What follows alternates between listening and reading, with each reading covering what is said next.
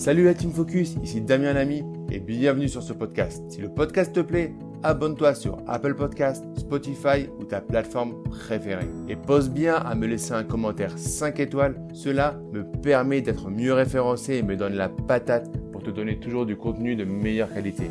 Bonne écoute.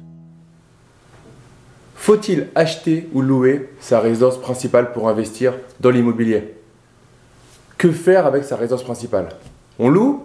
On achète On achète à crédit On achète cash Bonjour à tous, ici Damien Lamy, votre formateur professionnel.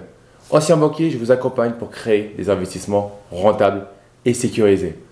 Je crois que ça doit être la question euh, numéro une sur Internet. Je veux commencer dans l'immobilier. Est-ce que je dois louer euh, ma résidence principale? Est-ce que je dois l'acheter? Et euh, quel est l'impact si j'achète ma résidence principale? Donc dans cette vidéo, je vais tout vous dire par rapport à ça de manière très objective. Avant de commencer cette vidéo, je vous invite à vous abonner à la chaîne pour rejoindre la première communauté francophone des investisseurs lucides et qui ont compris qu'on ne devenait pas rentier dans l'immobilier en seulement 3 mois. Alors acheter ou louer sa résidence principale, ça me fait euh, marrer parce que c'est le conseil numéro 1 des youtubeurs. Il ne faut pas acheter sa résidence principale. Alors, moi, j'avoue que j'ai du mal à être binaire. C'est-à-dire que pour moi, la vie n'est pas, c'est pas blanc ou noir. C'est entre les deux par rapport à vous. en fait, vous êtes de plus en plus nombreux à regarder la chaîne YouTube. Et je ne peux pas vous connaître un par un euh, tout de suite pour savoir si c'est bien ou pas pour vous de euh, d'acheter ou de louer votre résidence principale. Donc, on va faire des catégories par rapport à ça.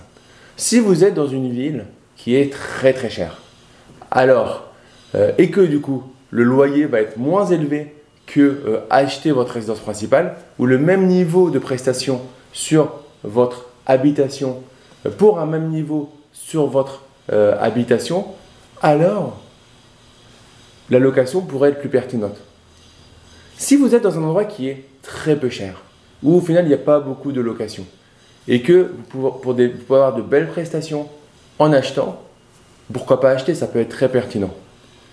Autre point, vous êtes célibataire? Vous êtes en couple Vous avez des enfants Mais ça n'a rien à voir. On ne peut pas faire de généralité, même pour l'investisseur, selon ce, statut-là. Le plaisir potentiellement d'acheter la maison dans laquelle votre femme qui est enceinte va venir euh, et euh, vous allez venir ouvrir la porte avec votre bébé, votre nouveau-né et construire votre famille, mais pour moi, c'est 25 000 fois plus important que l'investissement immobilier déjà. Et si vous êtes serein dans votre vie, alors de toute façon, vous ferez de l'investissement immobilier de manière rentable ensuite, ou en parallèle. À côté de ça, il y a quelques règles importantes à prendre en compte si vous achetez votre résidence principale. Mais si vous la louez, d'une certaine manière, c'est la même chose. Dans tous les cas, si vous achetez, vous allez avoir un crédit sur votre résidence principale. Et c'est là qu'il y a un petit euh, souci par rapport à l'investisseur. C'est que quand on est à un crédit, on essaye d'avoir quelqu'un qui rembourse ce crédit. Et là, quand vous avez un crédit sur votre résidence principale, vous allez avoir personne pour le rembourser en face, puisque c'est vous qui allez devoir payer. Du coup, ça va être une charge directe. Mais au final, quand vous êtes locataire, c'est la même chose. Vous allez avoir une charge. Alors oui, vous pourrez potentiellement passer vos premiers dossiers d'investissement euh, en dossier de résidence principale et du coup éliminer cette première charge.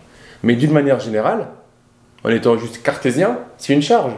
Donc louer ou acheter en soi, vous avez une charge. Donc c'est pas réellement le sujet. Et je suis désolé de le dire. Oui, euh, c'est à la mode de dire certaines choses, euh, il faut louer, mais on s'en fout. Moi, ce que je veux, c'est votre réussite. Et par rapport à ça, au final, c'est une charge. Le plus important là-dedans, que ce soit une charge de loyer ou une charge d'achat, c'est qu'elle ne doit pas venir vous mettre au taquet de votre endettement. Vous devez garder de l'oxygène. Oui, mais Damien, euh, l'appartement que je veux, c'est un loyer de 2000 euros alors que je gagne 4500 euros, mais je le veux absolument.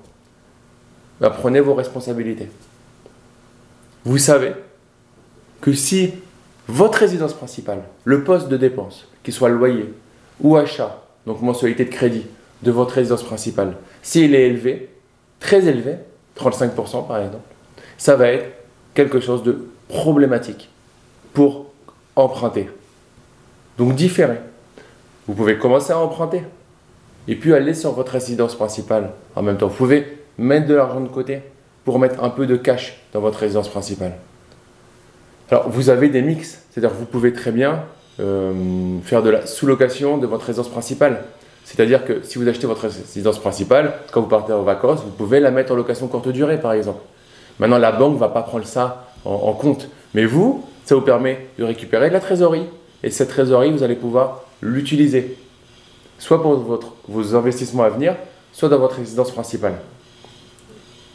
Schématiquement, il est plus intéressant de rembourser vite sa résidence principale que ses investissements locatifs. Il est plus intéressant de profiter de l'effet de levier bancaire sur des investissements locatifs que sur sa résidence principale, si vous allez vers l'achat. Maintenant, ça va dépendre. Mais si vous endettez à 33% sur 25 ans sur votre résidence principale et que vous n'avez pas une projection d'augmentation de vos revenus du travail euh, direct, ou alors 1% ou 2% par an, ça va être très compliqué d'investir dans l'immobilier de façon rentable et de euh, scaler. Ce qu'on appelle scaler, c'est passer de 1, un bien immobilier à 3 biens, à 5 biens, ou si on prend un montant, passer de 200 000 euros à 500 000 euros, à 800 000, à 1 million d'euros, etc. Ça va être très compliqué. Donc, le choix, il est là. Il est sur la lourdeur. Il va, falloir, il va falloir que votre résidence principale ne pèse pas trop pour pouvoir investir dans l'immobilier et continuer. Donc la question, elle n'est pas forcément juste est-ce que je loue ou pas ma résidence principale? Parce que je vais vous donner une autre, euh, une autre chose. En achetant votre résidence principale, vous allez pouvoir derrière utiliser l'une des dernières niches fiscales intéressantes qui est la revente de votre résidence principale sans payer d'impôt sur la plus-value. Donc vous faites, vous achetez quelque chose, du coup, euh, vous avez compris, si vous achetez un truc euh, ou rien à faire euh, au-dessus du prix, ça va être compliqué ce que je vous dis.